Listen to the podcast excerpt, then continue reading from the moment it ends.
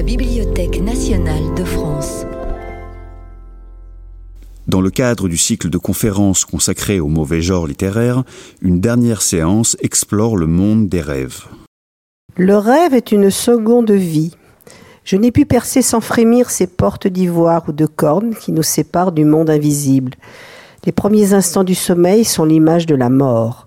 Un engourdissement nébuleux saisit notre pensée et nous ne pouvons déterminer l'instant précis où le moi, sous une autre forme, continue l'œuvre de l'existence. C'est un souterrain vague qui s'éclaire peu à peu et où se dégagent de l'ombre et de la nuit les pâles figures gravement immobiles qui habitent le séjour des limbes. Puis le tableau se forme, une clarté nouvelle illumine et fait jour ces apparitions bizarres le monde des esprits s'ouvre pour nous. Swedenborg appelait ces visions mémorabilia. Il est devait à la rêverie plus souvent qu'au sommeil. Landor d'Apulé, la divine comédie du Dante, sont les modèles poétiques de ces études de l'âme humaine. Je vais essayer, à leur exemple, de transcrire les impressions d'une longue maladie qui s'est passée tout entière dans les mystères de mon esprit. Et je ne sais pourquoi je me sers de ce terme maladie, car jamais quant à ce qui est de moi-même, je ne me suis senti mieux portant. Parfois je croyais ma force et mon activité doublées. Il me semblait tout savoir, tout comprendre. L'imagination m'apportait des délices infinis. En recouvrant ce que les hommes appellent la raison, faudra-t-il regretter de les avoir perdus Alors notre troisième et dernière séance, hélas, de ce cycle des mauvais jours, je l'ai débuté par euh, le début d'Aurélia de Nerval, dont le titre parallèle, comme on dirait en catalogage dans cette grande maison, c'est Aurélia ou Le rêve et la vie. Donc, euh, ce n'est pas sans une certaine émotion, comme on dit, que je vous salue pour la troisième et dernière fois, puisque une fois dans ma vie de glorieuse euh, bibliothécaire, j'aurais pu monter un cycle à la BNF. Donc ça a été un grand plaisir, euh, toujours renouvelé. Alors je tiens, euh, puisque c'est la dernière fois, à remercier mon ami François Angelier. C'est moi qui te remercie. On n'avait pas prévu, mais qu'est-ce que c'est bien. Hein voilà. voilà. donc c'est joyeuderie ultra sérieuse. Voilà, donc moi je suis ultra sérieuse, parfois joyeuderie. Euh, je remercie aussi Richard qui court partout, Richard Dao des manifestations et nos amis de la régie. Je pense à ce moment à dire que vous pouvez réécouter les trois enregistrements. Le plus simple, c'est de taper par exemple BNF mauvais. Euh, c'est même pas la peine d'aller jusqu'au mauvais genre et vous avez les, les trois podcasts à écouter qui sont audio, pas vidéo, pour des raisons de droit. Euh, et puis évidemment, j'ai une pensée pour tout le département euh, littérature et art et la BNF qui, qui a porté ce projet euh, qui a été accepté d'emblée, il faut bien le dire.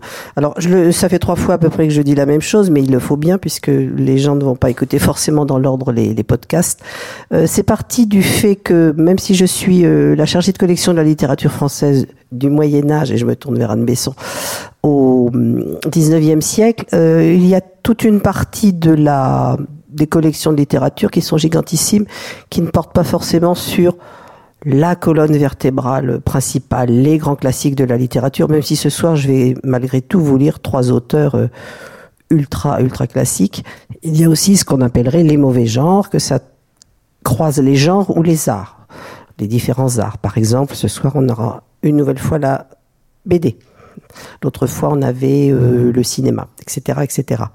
Euh, pour rappeler aussi ce que nous avons dans nos salles de lecture, si vous voulez y faire un tour, euh, la littérature française et les littératures étrangères sont au deux niveaux, en libre accès.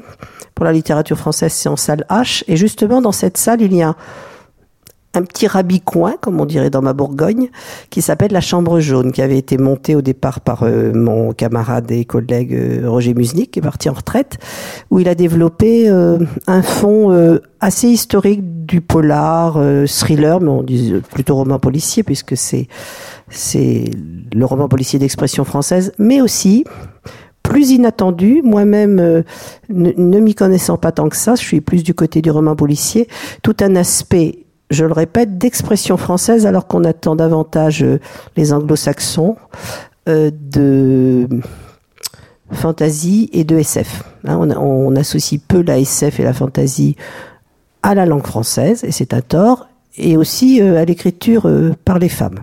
Donc venez réviser un peu vos, collections en venant dans la salle donc nommée la chambre jaune en Salache et puis évidemment tout ceci s'appuyant sur l'ensemble des collections énormes qui arrivent par le dépôt légal. Vous imaginez bien si, je reprends le chiffre que je récite à peu près exactement par cœur de on est entre 75 000 et 80 000 monographies, livres, donc qui arrivent par an au DL. Euh, il n'y a pas que la littérature la plus classique à côté de toutes les autres disciplines. Il y a absolument tout ce qu'on pourrait nommer au sens très large les littératures populaires, dont font partie nos chers mauvais genres. Et voilà tout ce que je voulais vous dire en résumé, me semble-t-il. Euh, voilà, bah écoute François, c'est à toi de travailler maintenant et ça vous changera de ma voix de, canard enrhumé. Travaillons, bonsoir à toutes et à tous, merci d'être présents à cette euh, troisième et ultime partie du cycle Mauvais genre donc de la Bibliothèque nationale de France et je remercie de nouveau et chaleureusement Monique Calinon d'avoir euh, pris sur elle d'organiser et de rendre possible cette confrontation que moi je mène depuis 26 ans sur France Culture, mais c'est autre chose. Euh, et donc de l'organiser sur trois thématiques. La première, c'était Trembler. Donc on avait un peu expérimenté, enfin exploré surtout les thématiques de peur, de terreur et d'angoisse. Euh, la deuxième, c'était Jouir. Et nous avions avec nous Marilyn Jess, Christophe Beer, Philippe Di Folco et, Éric Valbec de la Bibliothèque nationale et on termine avec Le Rêve. Alors Le Rêve, peut-être plus universellement partagé que les deux précédentes, euh, je dirais, euh, activités, comme ça.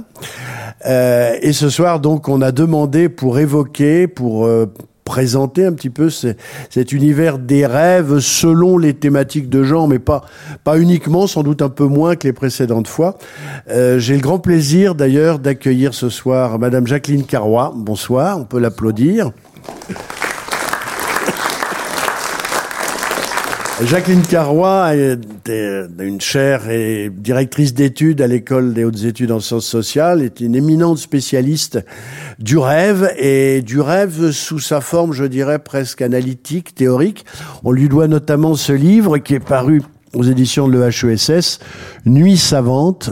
C'est un livre qui euh, justement fait une sorte de prosopographie, comme on dit, d'étude de tous ces personnages singuliers qui ont décidé d'en découdre avec le rêve, à tout le moins de, non pas de le soumettre, mais en tout cas de l'analyser, de l'étudier, de l'arpenter. C'est un petit peu les arpenteurs du rêve. Ils sont des personnages pré-freudiens et pré-surréalistes et Jacqueline Carrois leur a consacré donc ce, ce maître livre. Elle continue de s'y intéresser et donc avec elle, on va découvrir un petit peu tous ces personnages. Merci Madame d'être avec nous ce soir. Autre personnage, euh, Anne Besson. Le personnage Anne Besson. Anne Besson est professeure à l'université d'Artois et c'est la grande spécialiste française de la fantasy. D'ailleurs, elle a beaucoup travaillé déjà avec la BNF au moment de l'exposition Tolkien avec Vincent Ferré. On lui doit toute une série de dictionnaires, d'articles et d'ouvrages majeurs sur la question, avec notamment elle a co-dirigé un livre que je signale et que je recommande chaudement sur le Moyen Âge imaginaire, l'imaginaire médiéval, le médiévalisme, hier et aujourd'hui avec William Blanc et Vincent Ferré. Tout à fait passionnant sur la manière dont le Moyen Âge a été, d'une certaine façon, euh, a nourri la démarche de l'imaginaire, évidemment en littérature, mais aussi au cinéma, en peinture et en bande dessinée. Et terminons avec Ludovic de Burme, que je vous demande d'applaudir également. Enfin, Anne Besson et Ludovic de. Euh, Ludovic de Burme, c'est peut-être un des plus grands visionnaires aujourd'hui en France, euh, à la fois dans le dessin, l'animation, la bande dessinée, mais également l'illustration.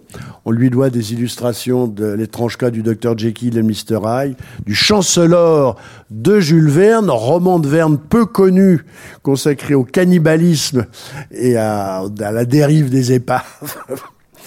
Et puis également un troisième euh, euh, Rabelais également, vous avez illustré euh, Rabelais. Et surtout, l'art qui est celui de Ludovic de Verme, on va pouvoir s'en rendre compte, est instantanément, je dirais, en, en, phase avec, enfin, communique instantanément un sentiment d'onirisme, de cauchemar, de songe, mais en tout cas d'une réalité qui est perturbée et d'une certaine façon euh, soumise à la logique, à une logique, même si le propos réaliste, à une logique qui est celle du rêve. Donc on peut signaler notamment Ludovic de Burme, son dernier livre aux éditions Cornelius, La cendre et l'écume, qui est une autobiographie familiale, mais comme toujours chez lui, sur un mode qui, qui est celui un petit peu de la de l'onirisme et un petit peu de l'inconscient. Et puis auparavant, euh, la trilogie Epiphania chez, chez Casterman, trilogie absolument magnifique, peu post-apocalyptique, en tout cas apocalyptique, et qui est, on peut le dire, qu'elle est en, en train d'être adaptée en, en dessin animé par Yann Kounen. Yann Kounen, qui est d'aujourd'hui le prophète de l'ayahuasca et des visions, euh, je dirais, un petit peu euh, sidérante et stupéfiante. Voilà, j'en resterai là pour aujourd'hui. On va commencer avec vous, euh, Jacqueline Carrois, avec justement euh, l'idée de, de nous vous qui avez travaillé depuis très très longtemps et publié énormément sur le rêve, sur ces personnages.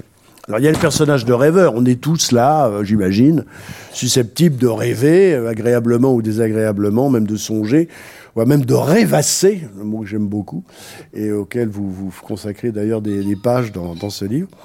Euh, donc tous ces personnages qui, avant Freud, qui d'une certaine façon s'est un petit peu campé à l'entrée du XXe siècle comme l'homme qui savait quoi dire sur les rêves, et les surréalistes qui, après lui, ont un petit peu capté euh, en exclusivité le discours sur les rêves, tous ces extraordinaires personnages qui, à l'époque où ça n'était pas très sérieux, ont décidé de s'intéresser aux rêves tout au long du, 19e siècle, Jacqueline Carrois.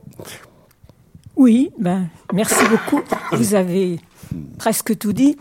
Euh, ce que je voudrais simplement dire, c'est que peut-être, moi, ce que, enfin, en tous les cas, je voudrais aujourd'hui vous parler de quelque chose qui est moins connu peut-être, qui est les rêves qui font rire et qui ont fait rire. Des rêves comiques, si vous voulez. Et ça, au XIXe siècle, je suis une historienne du XIXe siècle, ça, ça a été très important. Et je voudrais ici évoquer un autre personnage parce que bon, j'ai déjà pas mal travaillé sur beaucoup de ces personnages, euh, Alfred Maury euh, mhm. et autres autres joyeuderies. Hervé de Saint-Denis. Hervé de Saint-Denis, autres joyeuderies du XIXe siècle. Mais je voudrais ici vous faire revenir cette fois-ci à Genève. C'est un savant genevois, un peu plus, un peu, un peu avant, c'est un peu avant euh, Maury et Hervé de Saint-Denis, et c'est un, un, physicien, philosophe, enfin il a beaucoup de casquettes, et il s'appelle euh, donc Pierre Prévost. Et alors, il a écrit un livre sur les rêves, la psychologie des rêves, où il, il, il essaye toujours, enfin, et en particulier, surtout parce qu'il y, a une, question tout à fait importante, qui est qu'en fait, il, essaye de, faire de rire de ses rêves. C'est-à-dire qu'il note au fond les rêves amusants. Le rêve est un divertissement. Et ça, c'est complètement différent de notre culture habituelle du rêve, hein, où on parle de fantastique, de choses qui font peur. Or là, c'est plutôt l'inverse. Et, et, par exemple, euh, alors j'avais regardé, il a laissé quelques petits récits manuscrits de rêves qui sont extrêmement intéressants parce qu'il il a, là vraiment gardé tous ces récits. Il n'a pas cherché du tout à, aller avec, comment dire, à, se, modeler sur euh, des rêves imprimés parce qu'il a aussi publié des rêves. Mais, mais moi, je voudrais parler plutôt des, des, manuscrits. Donc, euh, voilà, qu'il a écrit et que j'ai découvert à la bibliothèque de Genève. Et là, il y a des notations extraordinaires où il dit, par exemple, mais j'ai pas pu m'empêcher, alors que j'avais beaucoup de, beaucoup de choses à faire, j'ai pas pu m'empêcher de noter mon rêve. Donc, il y a comme le, plaisir d'écrire un rêve. Et ça, c'est, je crois, pas très fréquent. Enfin, on, on, on le lit peu. Et c'est comme un donc c'est un vieux monsieur donc il, il, est dans une dans une société académique mais en même temps et alors en même temps aussi ce qui est intéressant c'est que il cherche à comment dire oui il cherche à véritablement euh, il cherche au fond à dire que les rêves le font rire et en même temps il, revoit aussi des, gens, des gens, vous voyez. Il revoit la, la, société académique de Genève. On voit bien toute cette petite société savante. Et ça, c'est tout à fait intéressant. Et en même temps, alors il y a, y a des rêves aussi où il se moque de lui-même. Ça, c'est aussi, on trouve ça souvent au 19e siècle. Les récits de rêves où on fait de l'autodérision. Et par exemple, à un moment, il y a un rêve où il rencontre Cicéron, le, poète, pardon, l'orateur latin, et Cicéron, euh, ma foi, bafouille dans son rêve, et, il dit, mais bien sûr, c'était un Cicéron de ma façon. Donc il y a une sorte de, manière, vous voyez, d'autodérision. Et lui-même, d'ailleurs, ce qui est intéressant aussi, c'est quand on, quand on regarde un peu sa biographie, il a fait des cours en latin à Genève. Prévost. C'est-à-dire, il rêve de Cicéron, Cicéron, il parle en latin avec lui et il fait des cours en latin. C'est vraiment un, truc tout à fait intéressant. Donc voilà. Et je crois que j'ai rencontré beaucoup de récits de rêve au 19e où ça, c'était quelque chose que j'avais pas trop, capté dans mon livre, mais que je retrouve maintenant en, en lisant Prévost, c'est qu'au fond, c'est un divertissement, on en rit de ces rêves on en rit et on, les garde par devers soi et on les raconte à d'autres. Peut-être que c'est peut-être que c'est un usage aussi qu'on a aussi même maintenant. Hein. Mais on n'ose pas trop euh, raconter ses rêves trop trop drôles, enfin trop comme les rêves de Prévost. Quoi. Oui, parce que vous dites qu'il euh, il riait de ses rêves, que les rêves étaient aussi un moyen peut-être mmh. de prendre une distance ironique, voire comique avec sa vie euh, ah civile et sociale, notamment la société genevoise, qui n'était pas forcément... Non, non, non monde un peu austère. Euh, et là, effectivement, il, arrive, peut-être, c'est peut-être le moyen qu'il a trouvé pour euh, justement arriver à, se distancier par rapport à, sa vie sociale. Mais peut-être aussi qu'il socialise à partir de ça. C'est-à-dire qu'il parle avec les, ses, ses, collègues savants, peut-être qu'il parle avec eux. Bon, et, et il se marre un peu euh, autour de, de, ces histoires, de ces histoires de rêves, vous voyez Alors, euh, vous m'avez communiqué un texte donc d'un de ces rêves qui est très très étonnant puisque euh, il, il, met en scène une petite boîte. Ouais. Euh, qui, qui, qui, qui, semble durer au travers du temps. Et dans cette boîte, les gens parlent. Mhm. Et la boîte, comme un confessionnal, euh, préserve... En pays protestant. En pays protestant, ce qui est d'autant plus étonnant, on peut dire que la chose n'y est pas habituelle. La, boîte conserve les, les paroles d'une certaine mhm. façon. C'est une sorte de réceptacle mhm. euh, dans lequel les, les, les, mots, les mots se, se déposent comme une sorte de, je veux dire, effectivement, de coffre, de coffre au trésor. Euh, et alors, ensuite, la boîte se met à parler. Mhm. Mais là, là, on est quand même dans un type de rêve, je dirais, pas sérieux, mais qui est quand même presque singulier. C'est pas à mourir de rire, en tout cas. Ah non, c'est presque comme un, une sorte de petite science-fiction, puisqu'au fond, c'est une, anticipation du magnétophone, voilà, euh, du téléphone, enfin. Euh, alors, ce qui, ce qui est très intéressant, Jacqueline Carrois, c'est que donc je, je, reprends ce livre que vous avez publié euh, il y a quand même quelques années, Nuit savante, une histoire des rêves, 1800-1945. Ça fait quand même un bon siècle et demi et qui inclut la naissance, le développement et l'internationalisation de la psychanalyse. Euh, il y a quand même des personnages extraordinaires là-dedans. J'aimerais, j'aimerais qu'on en parle un peu. Oh bah oui, bien sûr. Euh, on va commencer par Alfred Maury parce que les, les personnages dont vous nous parlez tenait des nocturnales. Alors, il y a, on connaît les, les journaux. C'est des nocturnaux, pardon. Voilà, voilà, alors on connaît les journaux, qui mmh. c'est le jour, c'est la vie diurne. Euh, alors bon, on va pas énumérer les grands journaux du 19e siècle. Et puis il y a aussi les nocturnaux. Les, qui, les nocturnaux, c'est la vie la vie onirique et la vie du sommeil. Alors cette euh, cette pratique des nocturnaux, puisque est-ce qu'elle a été massive et si comment s'est-elle distribuée? Est-ce que c'était uniquement des savants? Est-ce que c'était il y avait des personnages des, écrivains? Est-ce qu'il y avait que, Comment peut-on la, la, un peu la topographier cette, cette pratique du nocturnal il y, avait, il y avait des savants qui se disaient psychologues. Il y avait aussi des amateurs de rêves il y a eu beaucoup d'amateurs de rêve. Et Prévost, c'est aussi un amateur de rêves. Il, manifestement, c'est quelqu'un qui est amoureux de ses rêves. Alors, qu'est-ce qu'il aime dans ses rêves? Bah, Ce qui lui plaît, c'est les jeux de mots, par exemple. Beaucoup de jeux de mots.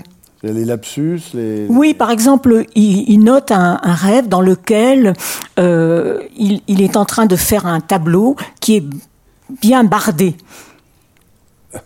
Et alors, en fait, ça veut dire lécher pour lui. Et donc, il, il, analyse ça, il dit, voilà, ça veut dire ça, par exemple, vous voyez. Et puis, il y a aussi, il y a aussi un rêve, alors ça, c'est très étonnant parce que j'ai rarement rencontré cela. Il y a un rêve dans lequel il note des chants, les accents. C'est à Genève. Donc là, si vous voulez, presque, je dirais, un linguiste pourrait retrouver l'accent genevois à partir de ce que note Prévost. Dans son rêve, il y a des fileuses qui chantent et qui, qui parlent. Alors, j'ai pas lu le journal d'Amiel, mais est-ce que Amiel raconte ses rêves? Alors ça, je vous avoue que je ne sais pas. Enfin, je n'ai pas en tous les cas vu, euh, je sais pas vu si Amiel raconte euh, les chants qu'il entend. Oui. Alors, dans, ce livre Nuit savante, là, en attendant que vous publiez sur euh, le personnage dont vous nous révélez l'existence. Je vais en faire, je vais en faire un petit article. Voilà, mais écoutez, formidable. Euh, donc, dans Nuit savante, on voit apparaître des personnages comme Alfred Maury. Alors, c'est intéressant, Alfred Maury, parce que, euh, comme raconter ses rêves, c'est un, personnage éminent, quand mhm. même, proche de l'empereur Napoléon III. C'est lui qui écrit le, le César de Napoléon III, c'est lui qui l'a écrit. Et professeur au Collège de France. Enfin bon, on a quand même affaire à des des pontifs du savoir de, l'époque, il, a un peu honte de raconter ses rêves. C'est pas très sérieux de raconter ses rêves. Ah bah toujours, oui. Et alors justement, et, il transgresse. Est-ce que vous pourriez nous parler un peu de cette transgression? Est-ce qu'il est le seul à, Ah non, il n'est pas le seul. Par exemple, Hervé de Saint-Denis. autre collègue du Collège de France, mais sinologue. Voilà, on va, on va parler d'Hervé de Saint-Denis. bah oui, parce que lui, c'est de, de Maury. Alors Hervé de Saint-Denis, on voit bien qu'il est, alors cette fois-ci, à la limite du mauvais genre de l'époque, c'est-à-dire, par exemple, il y a un rêve dans lequel il est, il est en train de s'endormir en, en embrassant un garçon. Ah oui, là, effectivement, là, le mauvais genre. Euh, c'est le mauvais genre. Est, hein. est, accentué. C'est accentué et il se réveille brusquement. Donc ça, ça, fait penser aussi à des textes de Proust. Il y a un texte de Proust euh, nouvelle où il y a quelque chose comme cela. Vous voyez? Mais alors, euh, ce qui est aussi la caractéristique, le, livre de Hervé de Saint-Denis a été réédité, notamment, je pense qu'il y a une édition Pauvert ou Chou dans les oui, années. Très mauvaise. Oui, absolument. on, on, transmettra. Euh, mais. Non, parce qu'il y a eu d'autres éditions. Oui, voilà. depuis, il y en, a eu d'autres. Euh, Moi, je connaissais celle-là qui, qui, était restée, enfin, qu'on voyait souvent chez les libraires. Mais il y a aussi l'idée de diriger les rêves c'est comme la caractéristique majeure d'Hervé de Saint-Denis, c'est d'avoir la capacité de, de barrer le navire, c'est-à-dire de, savoir où on va. Enfin, en, tous les cas, c'est lui qui, qui, attire l'attention là-dessus. C'est-à-dire, effectivement, il y a plein de plein de, de ces rêves ou dans, les, dans, lesquels il se réveille et il, se réveille à l'intérieur de son rêve et il, cherche à le, rediriger, voyez. Mmh. Et là, par exemple, ben, dans le rêve que je vous racontais, là, il se réveille pour quand même pas, pas trop avoir cette, cette, mauvaise image. Quoi. Alors ce qui est intéressant, c'est que les nocturnaux mhm. euh, peuvent euh, avoir des dimensions extrêmement imposantes. On peut noter des centaines, voire des milliers ah de oui. rêves. Et actuellement, il y a des banques de rêves, ou alors là, vous avez des, des milliers de rêves. Hein. Anne Besson, est-ce que justement vous rencontrez des nocturnaux dans le domaine qui est le vôtre? Si on suit des auteurs de fantasy, est-ce que justement il y a des, ils ont un rapport avec leurs rêves un peu intense et je dirais fructueux? Dans les auteurs les plus récents, il y a peu de, de témoignages en ce sens. Par contre, effectivement, je pense que c'est cette période du, du, du 19e, début 20e, qui a été euh, l'âge d'or du rêve. Alors peut-être sur une période plus, étroite en, en ce qui me concerne, euh, de euh, fin deuxième moitié du 19e, voire fin 19e, euh, jusque jusqu'aux années 30, euh, il y a effectivement une phase onirique de la fantaisie, un moment où cette l'exploration de cette porosité euh, des frontières du, du, réel et de notre vie inconsciente euh, intéresse directement euh, les auteurs, bah, en parallèle avec ce qui peut se développer donc on, est après euh, après Aurélia de Nerval, mais avec le symbolisme euh, en France, par exemple, une, une, qui, a, qui a un prolongement de cette euh, de, de, de, de, cette tendance romantique.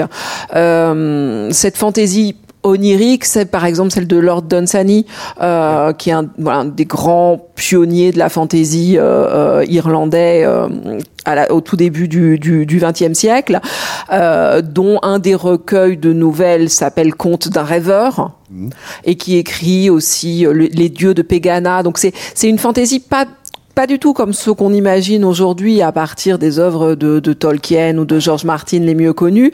Euh, ce sont au contraire des espèces de fragments très poétiques, euh, très incantatoires, euh, un peu comme on écrirait des textes religieux. Hein, c'est d'ailleurs une cosmogonie, les dieux de Pegana, euh, et qui sont comme des petits morceaux de, de monde rêvé ou halluciné. Et euh, Lord Dunsany euh, inspire à son tour Lovecraft. Hein, Lovecraft dont un des grands cycles à côté de Cthulhu euh, s'appelle euh, le cycle du rêve, hein, dont le héros est, Randolph Carter et qui où là les explorations sont explicitement onirique. Hein. Il commence Randolph Carter, par exemple, dans euh, Dream of uh, Unknown Cadas. Euh, je sais pas très bien comment c'est traduit. Euh, bon, le, le, la quête de euh, Kadat l'inconnu euh, ou de Kadat l'innommé. Euh, il commence par rêver à trois reprises cette cité euh, surnaturelle, magique, euh, lointaine, euh, avant de se donc de se mettre en quête hein, de cette cité que personne ne connaît, qui va lui impliquer qu'il traverse un certain nombre de, de, contrées qui sont autant de, de contrées du rêve. voilà, c'est ce que je voulais dire par phase onirique de, de la fantaisie. Donc à ce moment-là, effectivement, on a des auteurs euh, qui cherchent à transcrire euh, une vie inconsciente à travers euh, leurs ouvrages de, de, de fantaisie. Après, le rêve n'est pas n'est pas resté enfin on, voilà on pourra en reparler plus tard et voilà voir que ça ça, ça revient mais euh, pas sous cette même forme oui parce que c'est la caractéristique il y a une gravité du rêve euh, une puissance du rêve comme disait Roger Caillois euh, Jacqueline Carrois, vous parliez justement des gens qui, qui, qui s'amusent à rêver ou qui s'amusent de leurs rêves. Mais Nerval, ça ne veut pas dire que ce soit à mourir de rire.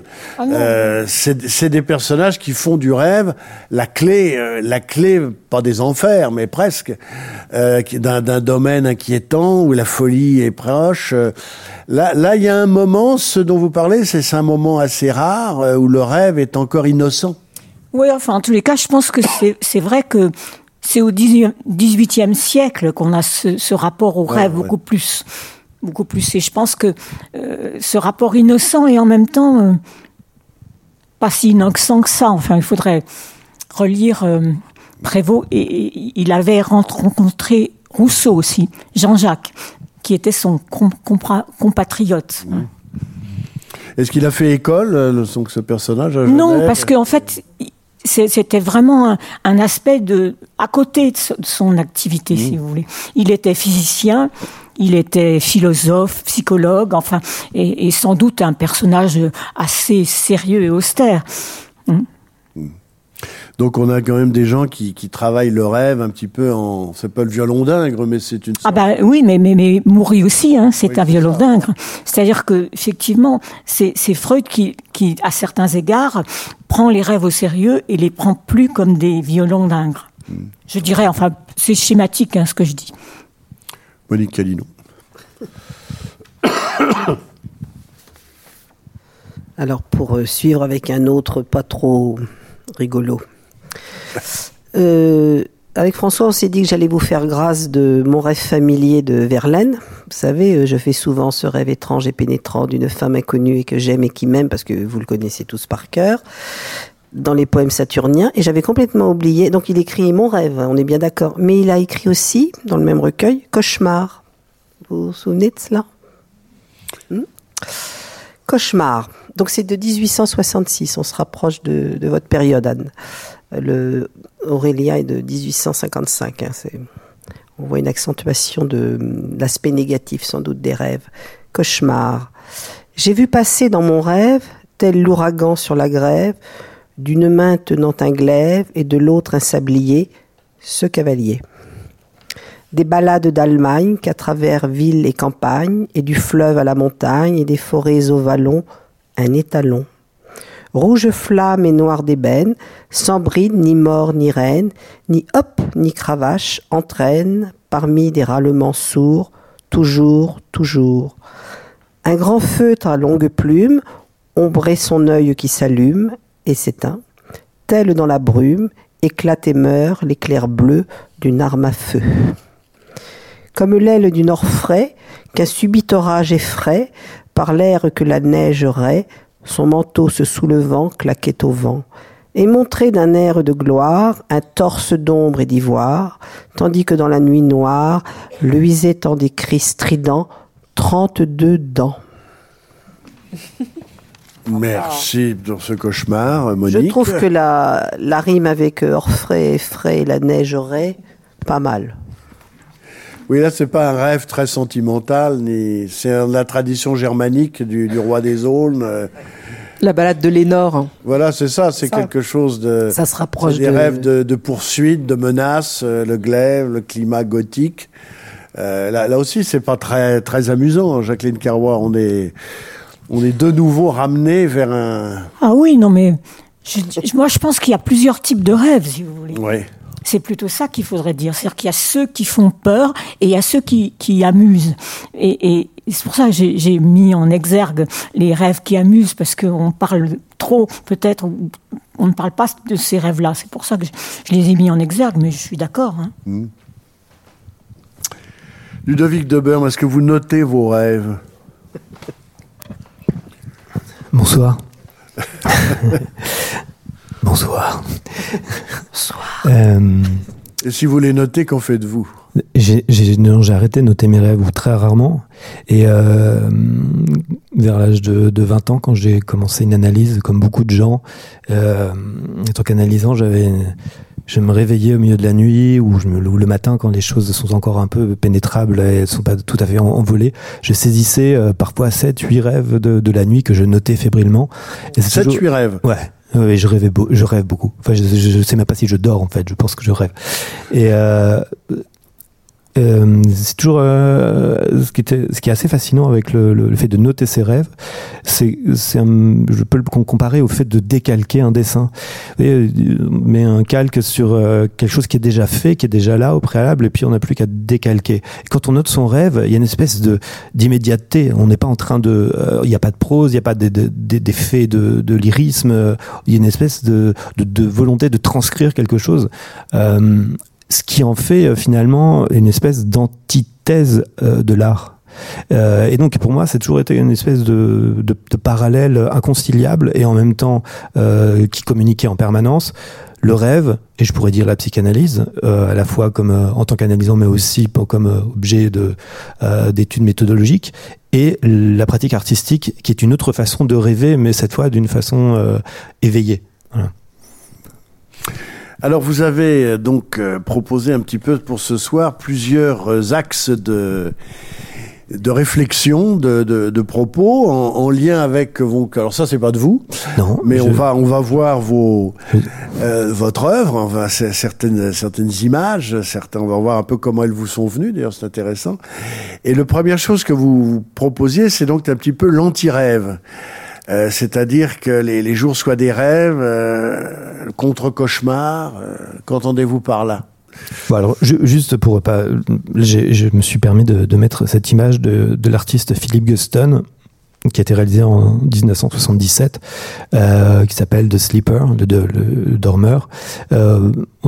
C'est assez étrange parce que, alors pour le, le resituer, pour ceux qui ne le connaîtraient pas, il appartient à un mouvement euh, américain de l'expressionnisme abstrait qui euh, en finit avec, on va dire, l'âge moderne de euh, de l'art. euh, voilà. Donc ensuite, il y a l'art contemporain qui, ça serait, ça serait une des définitions du début de l'art contemporain, c'est la fin de de, euh, de cet art-là. Et donc à l'époque, c'est Jackson Pollock qui est un peu plus connu, c'est de Kooning, sont des gens comme ça qui sont véritablement dans une peinture abstraite. Et au départ, Guston fait dans l'abstraction. Et puis là, euh, d'un seul coup, il se détourne. Donc, il, appartient réellement à ce mouvement new-yorkais, puis se détourne de, ses abstractions. Et il est influencé euh, notamment par une sorte d'iconographie qui vient de la bande dessinée. Euh, et il va même être renié par ses, ses, collègues qui ont l'impression qu'il y a une véritable trahison qu'il est en train d'opérer. Lui, il dit que le doute je ne veux pas le faire en anglais, mais que le doute prend forme. C'est-à-dire qu'en fait, il, il, se met à douter de sa pratique artistique et que ça prend euh, cette forme. Alors là, ici, euh, sur le rêveur, ce qui est intéressant, euh, c'est qu'il ne, représente pas le rêve ou l'imaginaire. Il représente celui qui est en train de, rêver potentiellement.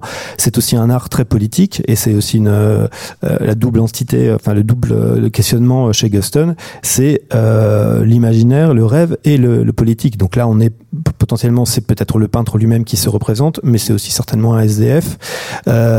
Et puis juste pour terminer, parce que dans cette image, on pourrait en dire, on pourrait dire beaucoup de choses, mais Gaston on ne représente très souvent ces personnages avec un seul œil euh, de profil. Alors pourquoi Mais il y a beaucoup de, théories là-dessus, mais enfin, principalement, on pourrait dire que c'est pour rendre compte de la vision de l'artiste peintre qui euh, crée une illusion en trois dimensions éventuellement, mais euh, se retrouve condamné à la deux dimensions. Et avec un seul œil, vous savez que si on, on a le malheur de perdre un œil ou qu'on s'amuse à trop longtemps fermer un œil, on ne verra qu'en deux dimensions. Euh, c'est aussi la pulsion regard, la pulsion spéculaire. Euh, donc voilà, il, y a, il, y a, il, ouvre un grand pan de, de à, à, travers ces, ces, symboles. Il s'est aussi beaucoup servi euh, des symboles du Ku Klux Klan. Enfin voilà, enfin, je vous invite à regarder Guston. Donc j'avais mis cette, cette image en intro. Le c'est comment ça Alors G U S T O N et Guston. Et, voilà, Guston, euh, grand artiste qui a influence, je pense énormément le, la jeune génération de l'art contemporain actuellement. Mmh. Euh, je sais pas, je, est-ce que est-ce qu'on commence par un bah oui, petit euh, film, regardons euh, maintenant vos. Alors, je, je, je alors, là, on va pas rêver, ça va être la machine, hein, c'est-à-dire la machine à rêver. Voilà, c'est ça. Bon, hommage à Jean-Pierre Dionnet. Il n'y a pas de panique. Alors, c'était un, un, ça c'est un film que j'ai réalisé pour euh, pour un spectacle. Alors, normalement, il y a le son. Euh, c'est euh, Christophe Panzani qui est un grand saxophoniste qui improvise. Et ce, alors là, voilà. Pourquoi je vous ai présenté ce petit film qui, qui avait été euh, donc euh, qui qui avait été euh, diffusé lors de, de spectacles avec en duo avec ce saxophoniste où on était vraiment dans de l'improvisation libre. Lui, il vient vraiment de l'improvisation. Donc, on est aussi dans une espèce de, de rêve et d'association euh, d'idées. Et quand j'ai fait ce dessin animé, euh, je l'ai fait en fait sans savoir où j'allais. J'ai pris mon mon iPad, euh, c'était plus pratique, et euh, j'ai fait image par image les images qui me, qui venaient en tête. Donc je, je, je le lance, si je ne me trompe pas, un double clic et c'est parti avec le son, je crois.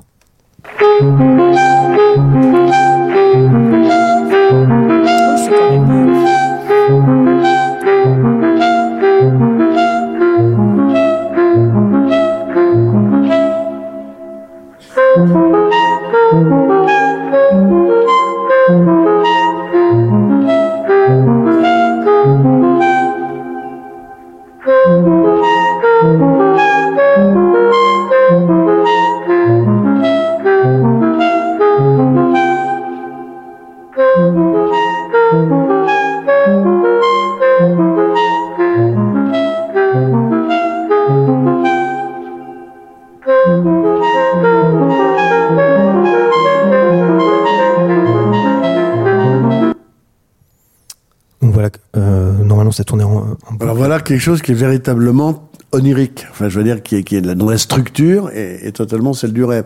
Des enchaînements imprévisibles, un passage qui ne tient compte d'aucune autre logique qu'une espèce de fluidité formelle. On passe d'un oiseau à une maison. À un moment, il y a un manche à air de, de paquebot. Alors c'est le symbole de l'eau brusquement qui devient, qui crache du feu, qui, qui finit par, euh, on voit pousser une plante. Euh, bon, là, là, on est. Alors com comment les, les choses sont-elles été euh, construites et travaillées, Ludovic de Burme.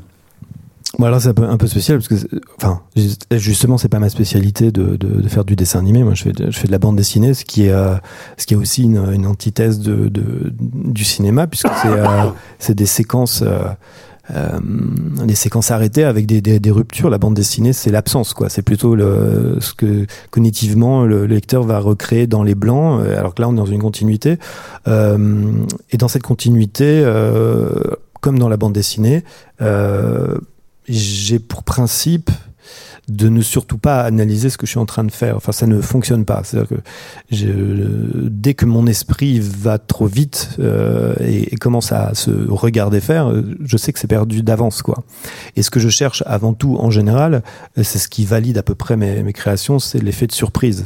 C'est tout ce qui apparaît qui n'est pas prévu. C'est le le. Soyez vous-même surpris. Voilà, c'est bah, c'est-à-dire qu'il y a quelque chose qui doit être décollé. Euh, sinon, je je ne suis finalement que en train de décalquer. Euh, voilà, je, serais euh, en train de euh, quelque part regarder mon rêve. Enfin, c'est ce que je, c'est ce que j'en avais un petit peu échangé à, ce sujet. Quoi, c'est le, moment où, il y a euh, dans cette pratique euh, d'association euh, libre, enfin de d'association d'idées, qui est, une pratique, voilà, pour ceux qui qui ont, été dans une séance d'analyse ou qui c'est quelque chose qui peut se faire, qui est pas du tout une, euh, qui est pas hégémonique, qui est pas une, euh, règle en soi. Il y a des, psychanalystes à l'ancienne qui vont vous demander euh, de raconter vos rêves, etc. Ça a beaucoup évolué. Ce qui est plus intéressant, c'est dans le, dans, dans la dans la tenue d'une séance dans, psychanalytique, c'est la façon dont les idées vont sauter les unes d'une d'une idée à une autre en fait. En vérité, hein, c'est pas le, le, le, rêve peut être un point de départ parfois et on peut revenir euh, sur, sur, le rêve qu'on a raconté parce que parce qu'il est marquant. Euh, euh, bah D'ailleurs, j'avais envie de vous raconter un rêve. Ah ben... Voilà, parce que je, je, je ça, en toute impudeur et je, jamais, je, ne l'ai jamais fait.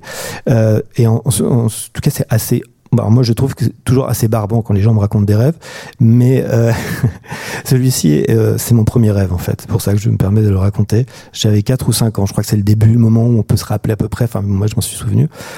Je suis dans le métro parisien. J'étais euh, parisien à l'époque et euh, il y avait beaucoup de monde, métro parisien. Et je suis avec ma maman, ma mère, qui euh, et puis je la perds, sa main, je, je vois sa main s'en aller je, et je me retrouve euh, seul.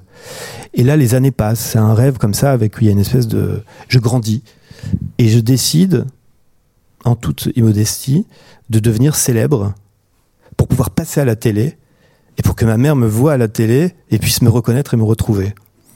Et tout ça dans le rêve. Ouais, tout ça dans le rêve. Voilà. Et euh, alors c'est un peu raté parce que je passe pas beaucoup à la télé ou voire pas.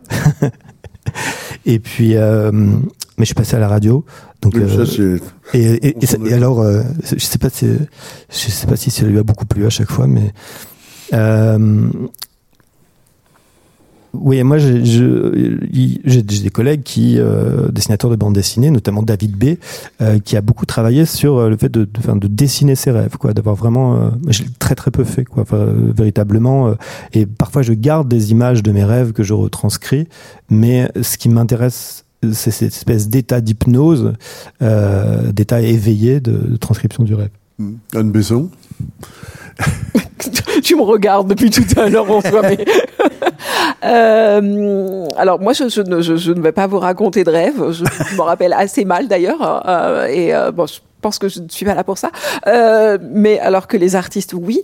Euh, le, le, la, la, ce qui, ce qui me m'est venu tout de suite en tête, la, la seule œuvre de fantaisie et en fait ça se discute vraiment de savoir si, si c'est de la fantaisie qui fonctionne comme un rêve euh, c'est Alice au pays des merveilles alors c'est un rêve, hein. la petite fille s'endort. Mmh. On, ne on ne sait pas qu'elle s'endort au départ, euh, et on le, le découvre qu'elle, disons qu'elle se réveille à la fin, elle se réveille à la fin, et euh, on, voilà, tout, tout cela n'était qu'un rêve, euh, ce qui, un peu déceptif peut-être, euh, mais toujours est-il que euh, l'ensemble de son aventure, effectivement, le monde est construit euh, comme un rêve.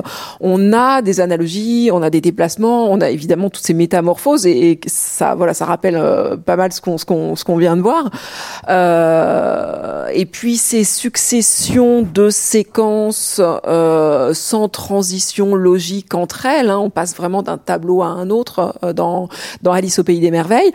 Alors, pour Tolkien, ça n'est pas de la fantaisie. Hein, il, discute explicitement de ce cas-là euh, et le fait que ça qu'on explique euh, le voyage dans un autre monde par le biais du rêve euh, lui semble être une manière de déconstruire justement le sérieux qui doit être celui du monde secondaire, euh, qui disqualifie le texte en tant que euh, ouvrage de fantaisie. La fantaisie ne doit pas mm. euh, décider que finalement tout cela n'était qu'un rêve. Euh, il doit rester une réalité matérielle euh, du monde imaginaire, qui ne doit pas se dissoudre comme le ferait un rêve et être renvoyé dans les limbes. Il doit rester construit, solide, euh, ailleurs que uniquement euh, dans euh, notre tête et au bout de notre nuit. Hmm.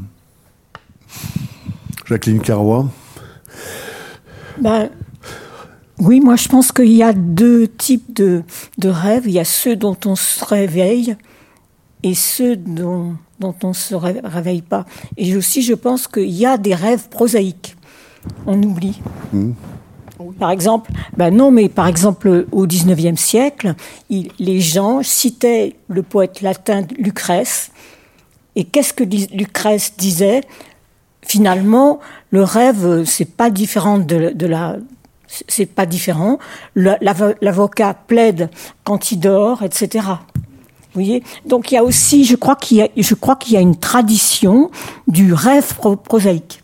Et, et on, enfin, j'ai l'impression de se prendre la défense de ce type de rêve, mais c'est parce que j'ai l'impression qu'on oublie ça et que ça a été quand même historiquement très. C'est-à-dire qu'on est on est très marqué par une tradition romantique. Euh, oui, voilà. Nervalienne, germanique, qui fait que. Voilà, voilà. Le rêve, c'est l'accès au monde, un monde oui, alors que, tragique. Euh. Oui, voilà. Par exemple, si je vous ou en chanteur, ou en chanteur, oui, en chanteur, bien sûr. Je vous parle de Lucrèce, c'est très très frappant. Tous mes, mes Maury et compagnie, ils citent tous Lucrèce. Hmm. Donc il y a aussi un rêve euh, du commun, quoi, enfin, oui, ça. Euh, qui, qui, est, qui se démarque de Monique. J'ai une question euh, peut-être un peu incongrue, plutôt pour Madame Carrois. Est-ce que dès l'époque où on a intégré la lecture silencieuse, mm-hmm. intériorisée, est-ce que ça a pu changer la forme des rêves? Peut-être. Ça, c'est une bonne question. Mais là, j'avoue que je ne saurais pas vous dire. Je ne cherchais pas à vous coller, mais. Non, non, mais, non, non, mais pas du tout. Mais c'est une question. Non, c'est une, une, une, une, question qui me paraît tout à fait intéressante, mais je ne sais je ne saurais pas comment y répondre maintenant. C'est ah. Lucrèce qui m'y a fait penser parce que c'était une époque où on ne lisait pas de manière intériorisée. Oui, tout à fait. De la même manière, il y a une époque, euh, je pense que c'est en parallèle, euh, c'est assez, enfin moi ça m'arrive, disons, et je pense que c'est assez fréquent, vous savez, quand on rêve, qu'on écrit, et on écrit merveilleusement, évidemment, euh, au moment où on se réveille, on n'est plus ni Lucrèce ni Stendhal, malheureusement. Mais qu'est-ce qu'on peut écrire parfois? Bah, quand on est écrivain, je pense, ou quand on est euh, amateur on de écrit à, une résonance. Euh. On va faire retour à vous, Ludovic de Burme, avec ce que nous vous nous avez amené comme image, et on va voir justement ce qui est, enfin, ce qui pour moi est quand même la, signale une sorte de d'oniérisme et de, de, de, vision comme ça. Euh. Alors, euh, je dois revenir. Euh, je crois que c'est ça. Oui, c'est ça. Qu'est-ce que vous vous avez envie de voir Ah bah, continuellement, j'ai effectué mon choix parmi la, la galerie que vous m'avez envoyée, donc allons-y. c'est une galerie qui, est un petit peu mélangée. Euh, Ouais, je vais mettre le PowerPoint. Donc, on va avoir, je sais pas. Euh, et là, il faut que je fasse. Euh, non, tu sais, pour, ouais. ouais toi, tu es PC, toi. Et le mettre en pleine page, euh, c'est là, ah, c'est ici. Ouais, ouais, ouais, mais on va faire un diaporama. Ouais, mais c'est bon, il est fait. Regarde, attends, attends. Là, là je maîtrise. Non, regarde, c'est bon là. Je, non, non, je, crois que je, je, regardais, je maîtrise à bloc et j'ai. attention, attention, là ça rigole plus. Donc là, je vais pas dans, dans le bon sens. Ah. Alors, on en parlera peut-être tout à l'heure. Là, c'est pas Ludovic de Burme, c'est euh, Grosse. C'est Autodix. C'est Autodix, pardon. Là, autant pour moi. Euh, Autodix euh, post Première Guerre mondiale, j'imagine. Exactement. Der Krieg euh, qu'il a réalisé euh, une dizaine d'années après la, Première Guerre mondiale, où il s'était engagé volontairement et où il a été forcément très marqué par ce qu'il avait vu. Euh, c'est un tableau qu'on peut rapprocher du retable de euh, d'Issenheim de, de Grunewald. Euh, on va retrouver la, la, la, place des morts, le, le, le, Christ, mais aussi là dans cette espèce de, de, de figure euh, qui fait un peu penser à la croix, enfin euh, et Jésus. Euh, C'était alors le, retable d'Issenheim, juste pour pour situer, alors c'est dommage, je, je l'ai pas ici, mais euh, c'était euh, un hommage à Saint Antoine. C'était une commande pour le euh, le monastère euh, des Antonins où en fait euh, qui était sur sur une route où des pèlerins et notamment qui avaient cette fameuse, mal, fameuse maladie du feu ardent de l'ergotisme venaient pour retrouver grâce à ce, à retable grâce au monastère trouver un peu d'apaisement parce qu'ils étaient pris de violentes de terribles de terribles maux. Donc là comment dire euh, Ododix a été très marqué par, par, euh, par ce retable. Moi aussi, je, je, je, je, dois l'avouer. Je, je vais vous lire juste ce que, ce que, ce que, dit Autodix à propos de ce, tableau. Le tableau d'Air Krieg, La guerre, a été réalisé dix ans après la Première Guerre mondiale. J'avais, durant ces années, effectué de nombreuses études afin de réaliser ensuite un tableau traitant de cet événement. En 1928, je me suis senti prêt à aborder ce grand sujet dont l'exécution me préoccupa durant plusieurs années. À cette époque d'ailleurs, durant la République de Weimar, de nombreux livres prenaient à nouveau librement l'héroïsme et une conception du héros qui avait été poussée à l'absurde dans les tranchées de la Première Guerre. Les gens commençaient à oublier déjà ce que la guerre avait apporté de souffrances atroces. De cette situation-là qu'est né le triptyque de cette situation-là. Il me fallait cette expérience. Comment quelqu'un situé juste à côté de moi pouvait tomber tout d'un coup et disparaître? Il me fallait l'expérimenter dans les moindres détails. Je le désirais. Je ne suis pas un pacifiste. Où le suis-je? Juste quelqu'un qui se pose des questions. Je voulais tout voir de mes yeux. Je suis un réaliste qui doit voir par lui-même pour avoir confirmation que cela se passe comme cela. Je dois expérimenter toutes les abysses de la vie. C'est pour cela que je me suis engagé comme volontaire. J'ai bien étudié la guerre, il faut la représenter d'une manière réaliste pour qu'elle soit comprise. L'artiste travaillera pour que les autres voient comme une chose, comment une chose pareille a existé. J'ai avant tout représenté les suites terrifiantes de la guerre. Je crois que personne d'autre n'a vu comme moi la réalité de cette guerre, les déchirements, les blessures, la douleur. Euh, ce qui, ce qui m'apparaît très intéressant, c'est qu'il part de, de, réalisme, et Autodix a une forme de réalisme presque euh, naïf dans le sens où il c'est très euh, mais dans, moi je suis un admirateur absolu, mais très laborieux, où il a quelque chose vraiment du détail, du sens du détail, où on sent qu'il veut montrer la folie humaine. Et en ce sens, il s'éloigne largement de ce qu'on pourrait appeler l'hyperréalisme, par, par exemple. On est tout à fait dans, dans l'émotion, dans le quelque chose d'outrancier, quelque chose de. C'est intéressant qu'il, qu'il ce qu'il dit, le sentiment qu'il a de se rapprocher de la réalité, est en, fait finalement une vision très imaginaire. Et, dans, et par là, c'est pour ça que j'avais choisi ce, ce rapport au rêve qui bien sûr ressemble davantage à ce qu'on pourrait appeler un, cauchemar, euh, mais qui est aussi euh, voilà, aussi comme Philippe Guston, c'est les deux artistes que j'avais choisi de vous, montrer. Euh, la question qu'on peut se poser sur la nécessité, le rôle de l'art, qui serait en soi politique. Et on peut quand même aussi se poser euh, la question euh, de la limite du divertissement jusqu'au politique. Enfin, il y a un, curseur comme ça qui euh, existe-t-il? Je n'en sais rien. Euh, et puis parfois de la détermination d'un artiste à s'emparer d'une chose. Voilà, il est au cœur de la guerre et il doit témoigner de cette euh, de cette guerre. Donc ça c'est une véritable question. Euh, moi, j'ai commencé euh, et j'ai eu peut-être eu cette chance encore de pouvoir euh, me livrer de, tous mes premiers livres à, à parler de par association d'idées de choses qui avaient attrait à, à l'inconscient. Et certainement, j'ai fait un, un livre qui s'appelle Le Grand Autre une espèce de, mm. de sorte d'hommage personnel et, et, pas du tout euh, euh, théorique sur euh, le Lacan. J'aurais bien aimé pouvoir continuer à ne me soucier que de, de mon inconscient en imaginant pouvoir peut-être toucher celui des autres.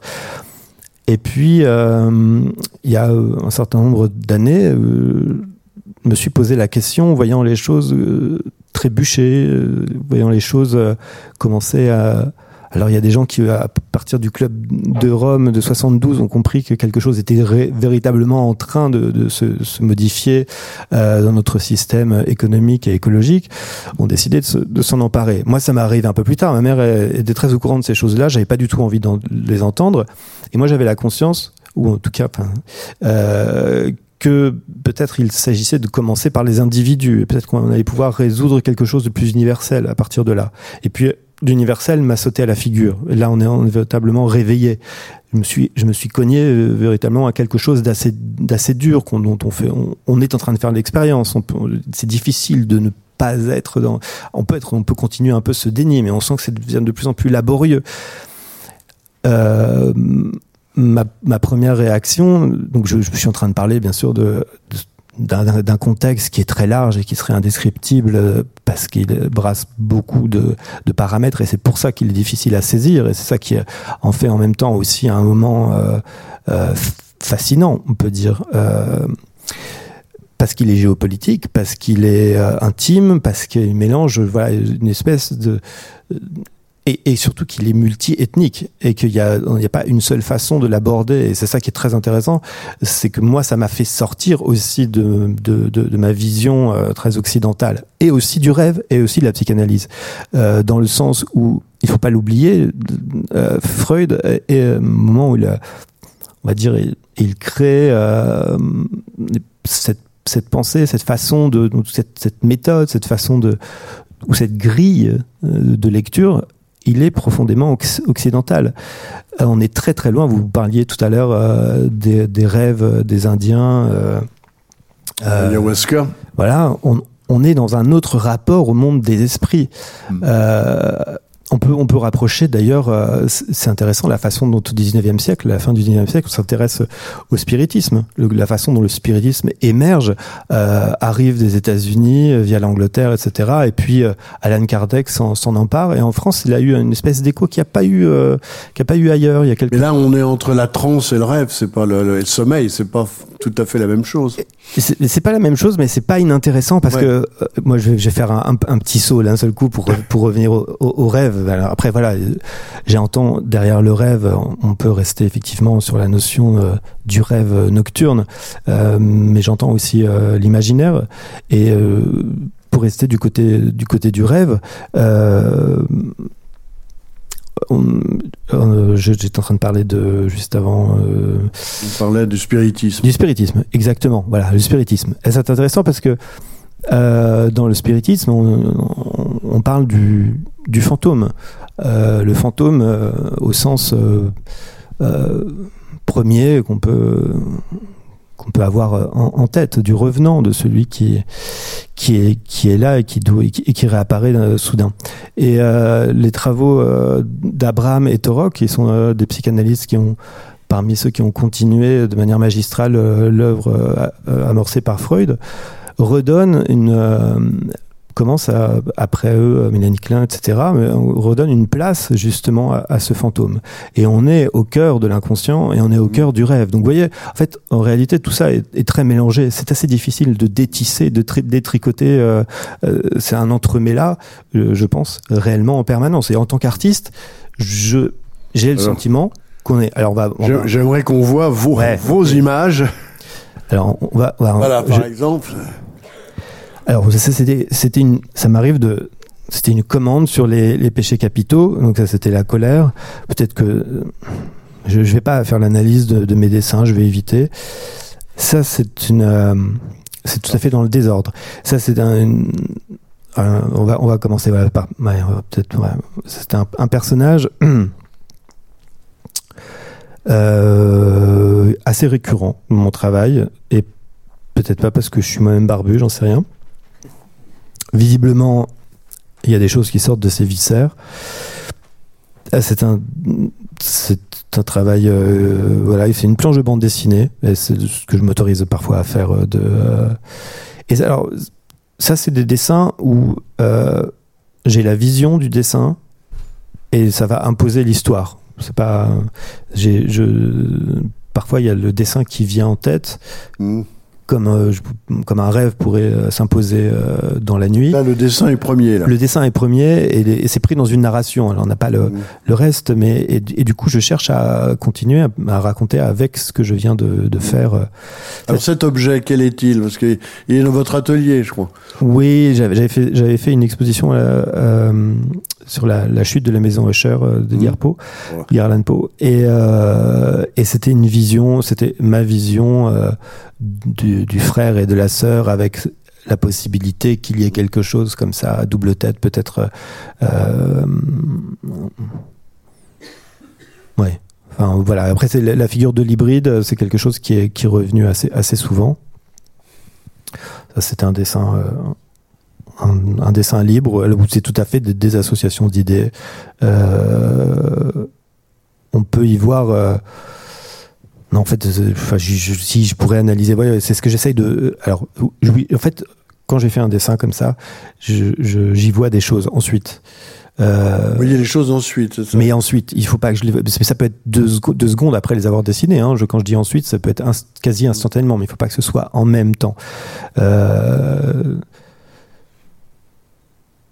Et pour euh, alors voilà, je, veux juste revenir là- là-dessus pour, revenir sur euh, Abraham et Torok où il y a, je, parlais de ces psychanalystes où il y avait cette, histoire de de l'encryptage de la crypte, de, de, la possibilité qu'on ait une espèce de tradition fantomatique en soi qu'on porte à insu euh, et qui ne demanderait qu'à réapparaître certainement dans les rêves, mais aussi de manière somatique. C'est pour ça c'est toujours très très très difficile de ne parler que des rêves parce qu'ils s'incarnent en permanence. euh. Alors, et l'art, pour répondre à votre première question, euh, est pour moi une façon de les faire s'incarner Mm. autrement que de manière justement somatique. Euh, que ce soit pas euh, mon corps qui, qui exprime le mal-être. On en- tout à l'heure, il y avait cette très belle parole que vous que, que, que, vous disiez pour euh, en, introduction, qui me faisait profondément penser euh, à cette à ce rapport comme ça du, défunt, du, revenant, euh, qui où on se sent finalement le corps vivant se sent devenir à l'image du, du mort qu'il euh, qu'il qu'il recueille. Je sais pas si vous, vous me suivez, mais en tout cas dans l'idée. Pour l'artiste, ça peut être un moyen exutoire, cathartique, on pourrait dire, de euh, mettre à l'extérieur ce qui visiblement, voilà, dans cette enceinte avec un jeu de mots, euh, peut être à l'intérieur. On peut continuer encore. On va. Alors je, je vais, ouais, je- euh, alors faut faire la, la- la manipulation du bureau.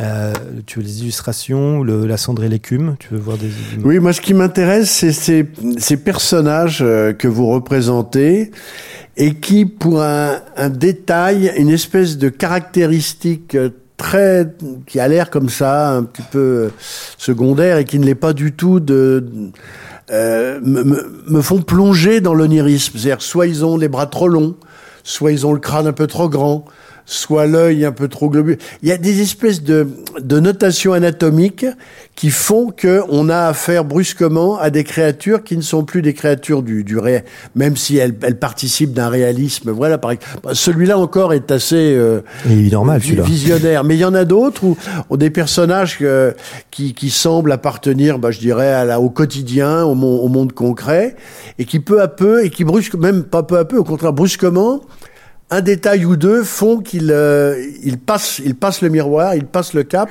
et voilà. Alors bon, là encore, on a un peu... Non, mais là, je pense que c'est un bon exemple de ce que vous êtes en, en- en train de, de- de dire. C'est-à-dire que le, Voilà, celui-là, celui-là peut en être, effectivement.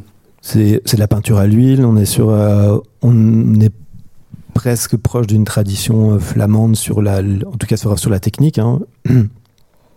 Et, euh, et oui, il y a quelque chose. euh, ce- moi, je ne travaille jamais d'après photo. Je, je travaille jamais d'après modèle. Je, ne sais pas faire ça. Enfin, c'est pas ma façon de fonctionner. J'ai besoin que les choses euh, euh, sortent de, de, mon esprit. Et euh, voilà, comme comme comme vous disiez, il y a peut-être quelque chose qui un léger pas de côté. Euh, parfois, il peut être.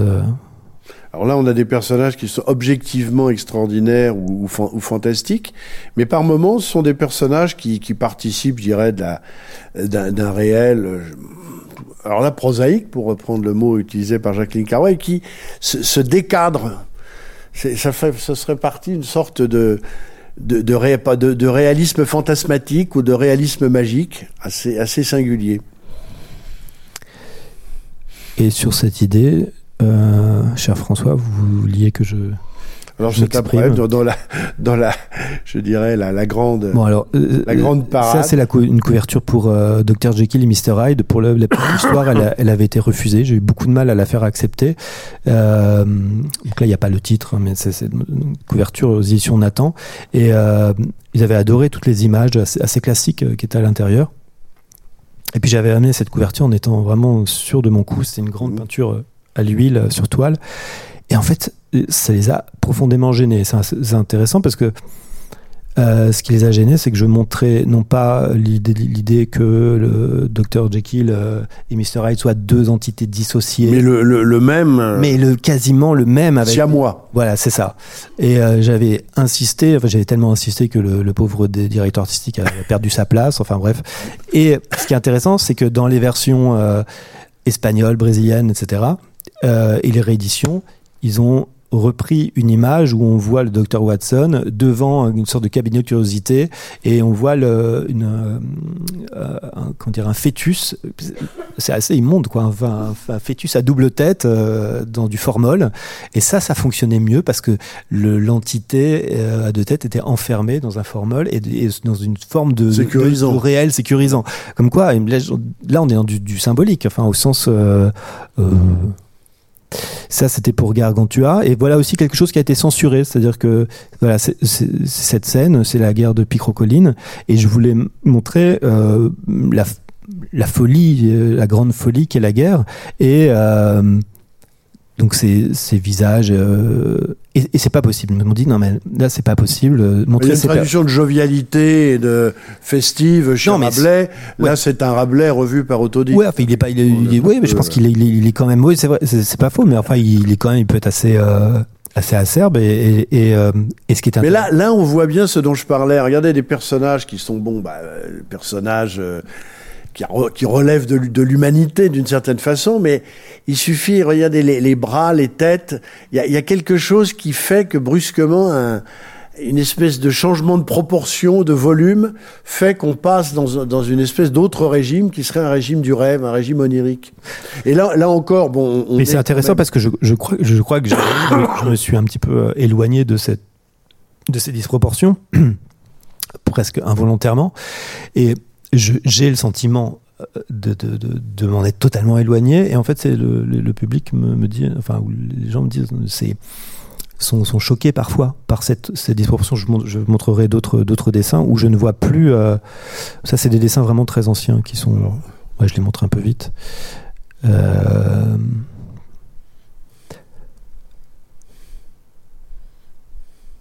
voilà, Ouais. Ça, c'est un de vos premiers livres. Ça, c'est voilà, ça, c'était ma première exposition. Des yeux pour l'intérieur, avec cette idée euh, du personnage qui euh, mmh. qui louche et qui peut regarder à l'intérieur, qui, qui, a le pouvoir de regarder à l'intérieur de lui-même, comme un rêveur éveillé. Mmh. Là, je peux montrer. Alors ça, c'est le, le, votre dernier ouvrage, qui est un ouvrage autobiographique où là on est quand même plus proche d'une sorte de d'évocation réaliste de votre propre. Voilà, c'est ça, plus proche du souvenir. Tout à fait euh, différent. Mais il y a euh, il y a quand même dans la dans la composition des pages, c'est-à-dire que je ne sais pas. Voilà, le, vous voyez là, je me, je me montre, je, je montre un accident que j'ai eu euh, euh, et je suis en fauteuil roulant et l'image d'après et ça c'est vraiment de l'association d'idées, enfin je veux dire, je n'avais pas anticipé ça, on me voit poussant mon propre père dans un hôpital.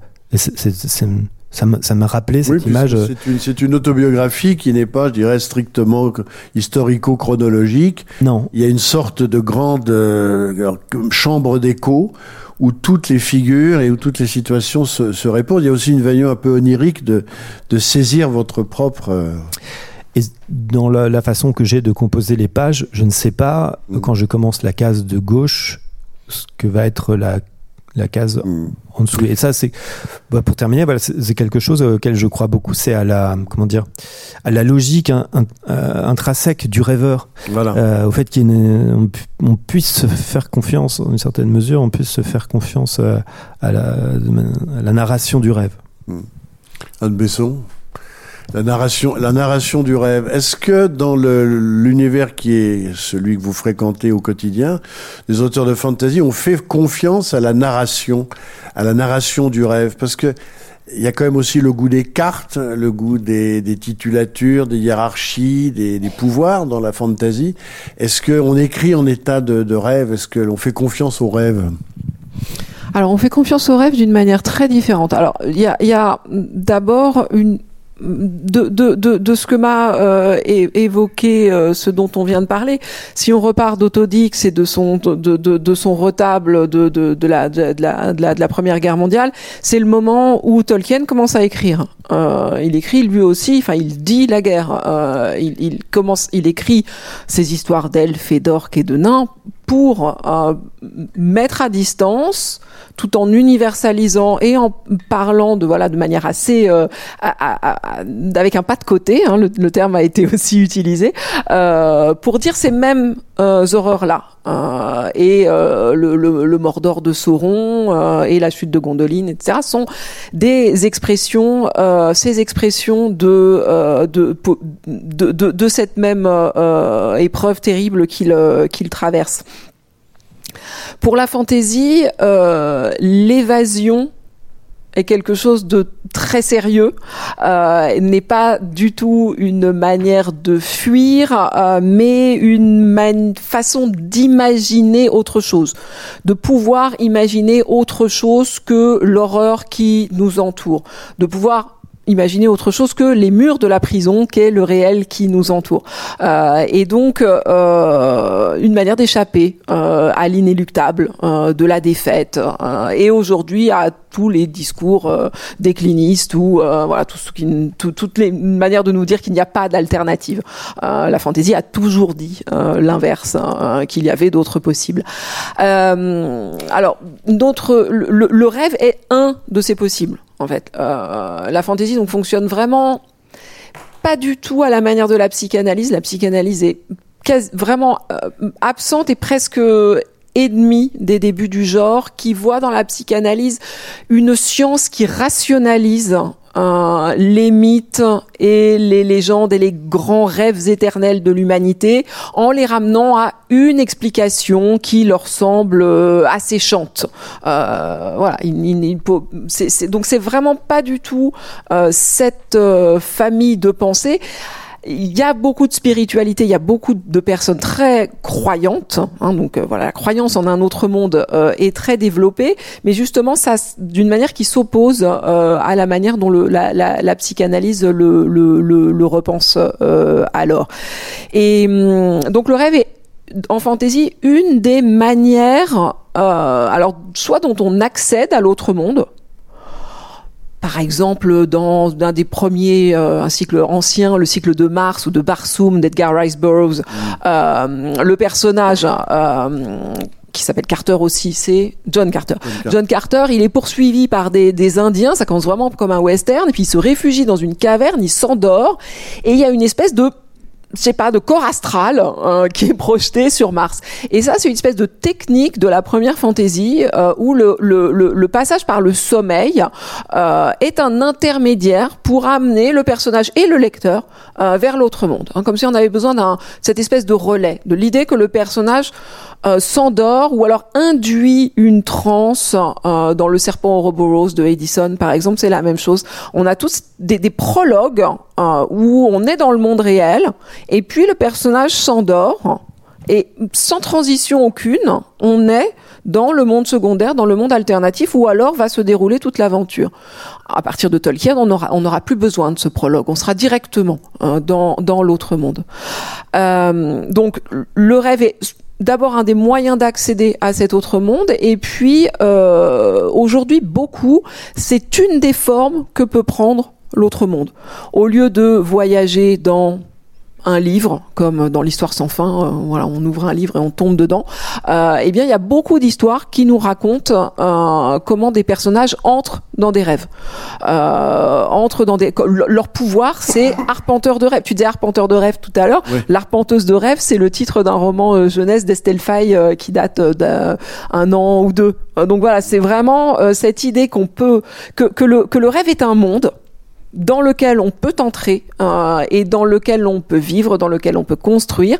Un monde qui bien entendu est directement relié au nôtre où il va y avoir une, qui va avoir une influence un impact euh, sur euh, la manière dont l'autre enfin le, le, le, le, monde 1 se construit. Euh, c'est quelque chose qui est extrêmement courant.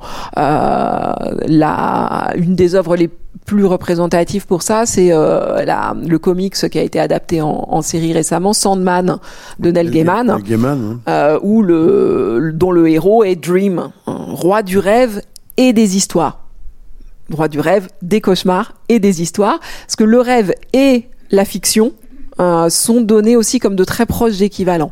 Euh, on entre dans le monde des rêves quand on entrerait dans le monde des histoires, comme on entrerait dans le monde de notre imagination euh, pour y vivre.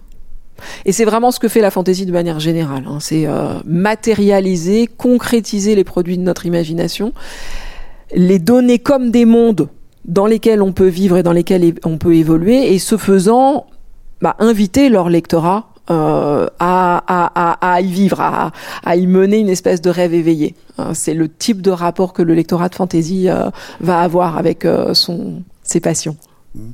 Monique Alors pourquoi un tel ancrage euh, dans le Moyen Âge et toute la, toute la suite du médiévalisme?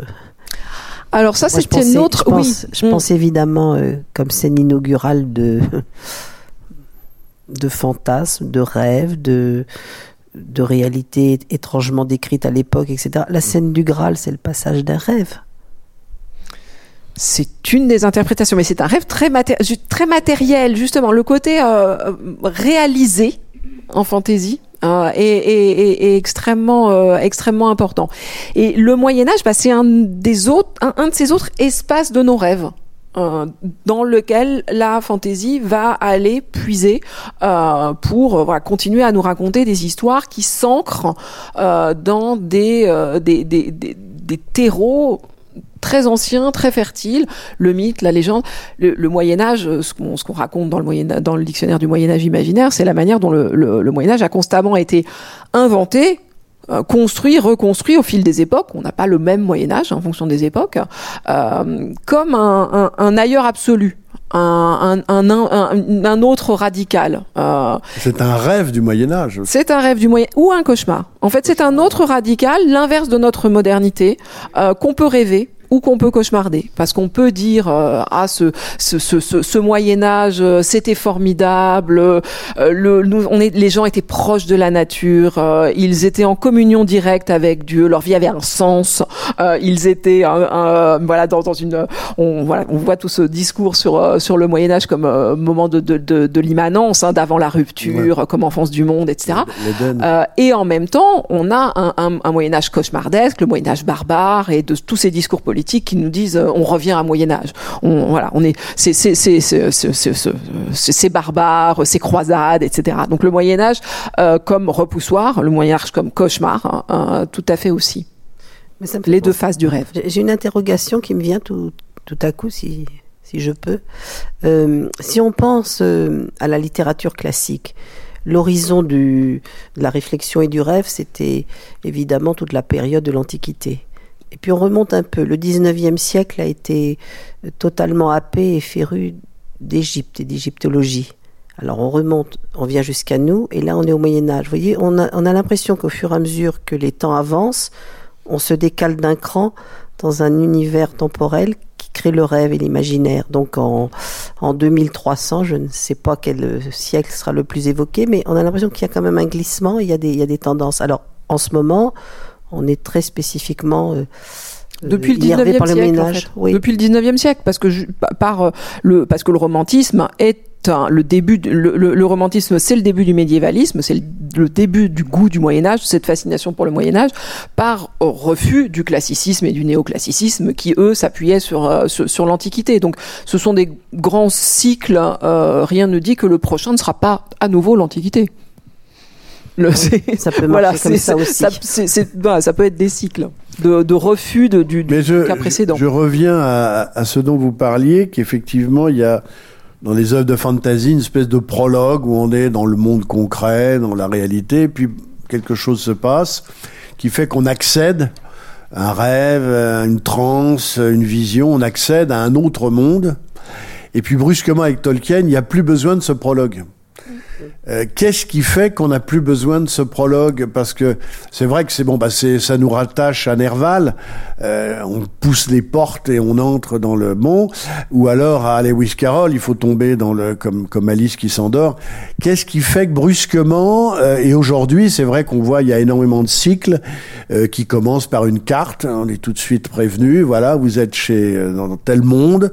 Voilà la carte avec les directions, les, sites, les lieux. Bon, et hop, c'est parti, on démarre tout de suite. Qu'est-ce qui fait qu'on a, on, s'est débarrassé un peu de cette espèce de prologue onirique ou onirisant, je ne sais pas comment on peut dire. Mm. Alors, ça continue à exister. Hein. Il y a, il y a beaucoup de fantaisies qui continuent à nous faire passer d'un monde à un autre, en particulier pour le lectorat jeunesse qui continue, voilà, qu'on prend par la main et qu'on amène de son monde quotidien jusqu'à euh, l'autre monde dans une forme de, de, de, de propédeutique. Euh, ceci dit, effectivement, on a ce grand mouvement euh, historique qui marche aussi pour la SF. Hein. La science-fiction, c'est de la, de la même façon, euh, connaît ce type d'évolution où, où, au départ, bah, par exemple chez, chez William Morris dans son dans, dans News of Nowhere, voilà, ce, ce, ce, ce, même ce même principe. On doit avoir une justification à la présentation du monde futur ou de, ou, de l'autre monde. C'est une, euh, c'est une conquête en fait euh, de, l'autorat euh, et du lectorat. Euh, cette capacité à entrer directement dans le monde imaginaire. il y, y, a eu effectivement toute une phase intermédiaire qu'on qualifie en histoire littéraire de new romance. Le romance, il y a une, cette grande opposition entre le romance et le novel.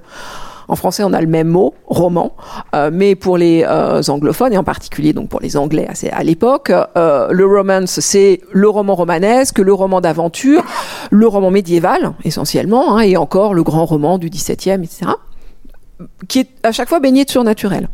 Et puis, un certain William, euh, Daniel Defoe euh, invente le novel, le roman réaliste avec euh, Robinson Crusoe en 1791 je crois, et donc considéré comme le premier roman réaliste. Ça s'appelle novel parce que on dirait nouvelle. Hein, comme le journal dont on parlait tout à l'heure. et donc c'est beaucoup plus proche du réel. Ça se présente d'ailleurs comme étant écrit par le personnage qui l'a vécu. C'est évidemment pas vrai, personne n'est dupe, mais pareil, c'est une manière d'acculturer les gens à s'habituer à ce que euh, on fasse semblant que ce soit vrai. Euh, et donc le New Romance, hein, c'est le retour du romance au 19e le retour du roman d'aventure qui va donner le grand roman euh, populaire, hein, Rider Haggard, Burroughs, Tolkien, Conan Doyle. Et donc, on essaye d'hybrider les codes hein, du romance et du novel. Je suis désolée, c'est peut-être un peu pointu ce que je raconte, euh, mais euh, donc en fait, on, reprend les codes du roman réaliste. Le, les, romans de fantasy sont des romans qui sont écrits comme des romans réalistes, qui nous donnent à penser l'autre monde comme s'il était réel, qui sont hyper cohérents, qui sont hyper vraisemblables, ils sont plus du tout oniriques comme l'étaient les premiers romans de fantasy, sont désormais profondément réalistes tout en nous décrivant un autre monde. Donc il y a eu cette hybridation entre les codes du romance et les codes du novel et ça s'est traduit donc dans un premier temps par euh, l'usage de ce curieux prologue euh, qui, était une façon d'apprivoiser ce seuil. Alors, est-ce que dans ce roman néo-réaliste, on rêve? Est-ce qu'on bah, on réinjecte du rêve dans par exemple Game of Thrones C'est bah, vrai qu'on alors, on est dans le dans, dans du dur là, oui. Réel politique euh, mm. charnu et corsé, hein, ça. Bon. Non, mais du voyage dans les rêves et du. Est-ce qu'on remet du rêve là-dedans? C'est pas les mêmes œuvres, c'est pas les mêmes œuvres, mais l'idée d'une porosité entre le monde du rêve et le monde réel, euh, je le disais avec l'exemple de Sandman ou de l'arpenteuse des rêves euh, ou de Inception de Nolan, euh, enfin c'est c'est aujourd'hui quelque chose qui est euh, très à la mode, enfin qui est un, un une des idées euh, que ce monde du rêve euh, est arpentable. Euh, c'est une des idées très importantes sans doute en lien avec l'importance que notre vie euh, numérique, que notre vie écranique, euh, que notre vie mm, à côté de notre vie actuelle et réelle a pris dans notre vie euh, cette importance qui est, qui est majeure. C'est peut-être pour un certain nombre d'entre nous presque plus important ce qu'ils vivent par euh, par procuration. Enfin, on dit que c'est par procuration, on dit que c'est virtuel, mais c'est plus si vrai. C'est quelque chose qui est absolument central pour nos identités d'aujourd'hui. Et je, je pense que cette importance du thème du rêve hein, et de sa matérialisation dans les œuvres de fantaisie récentes peut être euh, une manière de de- de- d'aborder cette euh, nouvelle existence virtuelle qui est la nôtre, cette part de virtuel de nos vies. Est-ce qu'on est qu'on va s'arrêter avec Euh, une oui, dernière lecture? Nous sommes, euh, On a presque dépassé là. Nous sommes arrivés un peu aux confins, non pas de, du, du rêve, mais en tout cas de, du temps qui nous est euh, offert. On va terminer par la lecture, euh, Monique, Ah oui, du texte le plus, allez, le plus peut-être le plus célèbre, Le en tout cas oui, le, dans, dans le les un des plus célèbres textes. pour, euh, pour terminer un cycle, j'ai choisi le, le début, hein, par, euh, par esprit de contradiction, d'une œuvre immense. Euh, là, le texte est de 1913, donc, euh, mais qui croisera évidemment la guerre de 14-18 à un moment, et que vous connaissez tous. Et donc, je vais lire le tout début, et je m'arrêterai, bien entendu, au mot rêve. Donc, vous allez sourire parce que vous allez vous dire Ah, bah oui, Longtemps, je me suis couché de bonne heure. Vous voyez? Parfois, à peine ma bougie éteinte, mes yeux se fermaient si vite que je n'avais pas le temps de me dire je m'endors. Et une demi-heure après, la pensée qu'il était temps de chercher le sommeil m'éveillait. Je voulais poser le volume que je croyais avoir encore dans les mains et souffler ma lumière. Je n'avais pas cessé en dormant de faire des réflexions sur ce que je venais de lire, mais ces réflexions avaient pris un tour un peu particulier. Il me semblait que j'étais moi-même ce dont parlait l'ouvrage, une église, un quatuor, la rivalité de François Ier et de Charles Quint. Cette croyance survivait pendant quelques secondes à ce réveil. Elle ne choquait pas ma raison, mais pesait comme des écailles sur mes yeux et les empêchait de se rendre compte que le bougeoir n'était plus allumé. Puis elle commençait à me devenir inintelligible, comme après la métampsychose, les pensées d'une existence antérieure. Le sujet du livre se détachait de moi, j'étais libre de m'y appliquer ou non. Aussitôt, je recouvrais la vue et j'étais bien étonné de trouver autour de moi une obscurité, douce et reposante pour mes yeux, mais peut-être plus encore pour mon esprit, à qui elle apparaissait comme une chose sans cause, incompréhensible, comme une chose vraiment obscure. Je me demandais quelle heure il pouvait être.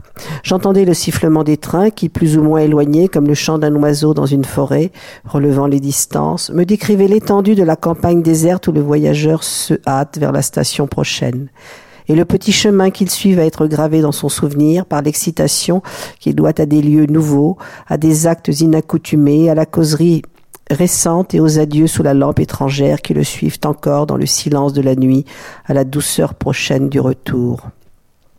J'appuyais tendrement mes joues contre les belles joues de l'oreiller, qui pleines et fraîches comme les joues de notre enfance.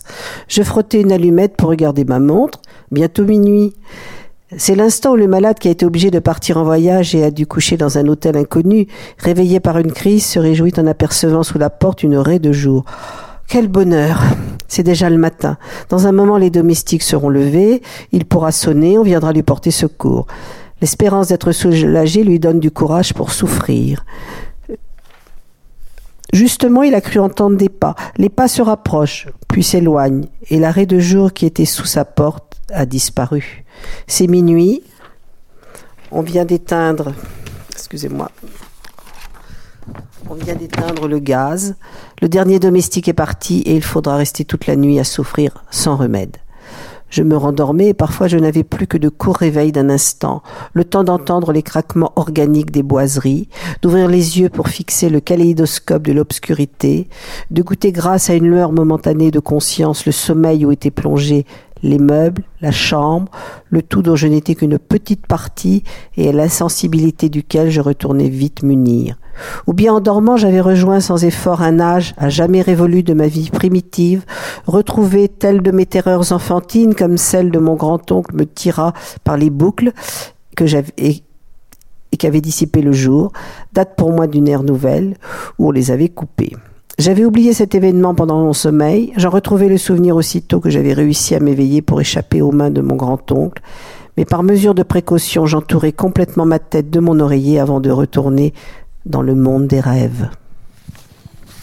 Merci, Monique. Est-ce qu'il y aurait une ou deux questions? Ah non, pas de questions. Il n'y a, a, pas de questions dans les rêves. Bien, merci infiniment à toutes et à tous. Merci, à ceux qui sont venus fidèlement. Euh, présents ce soir. Merci à Jacqueline Carrois, donc, euh, dont on signale le prochain ouvrage à paraître euh, sur ce personnage. En tout, un article sur ce personnage singulier que vous nous avez révélé. En tout cas, Nuit savante sur justement tous les personnages qui ont tenté d'arpenter les topographes du rêve avant Freud et les surréalistes. Ludovic de Burm chez Casterman, donc euh, les trois tomes de Epiphania, bientôt un dessin animé euh, réalisé par Yann Kounen et surtout votre euh, autobiographie, on peut le dire, aux éditions Cornelius, La cendre et l'écume. Et puis Anne Besson, notamment euh, le dictionnaire du Moyen Âge imaginaire, avec donc William Blanc et Vincent Ferret, c'est aux éditions Vendémiaire. Merci à toutes et à tous.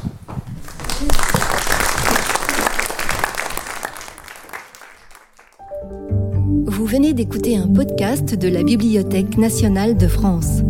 Retrouvez les conférences, rencontres et créations de la BNF sur toutes les plateformes de podcast ainsi que sur le site bnf.fr.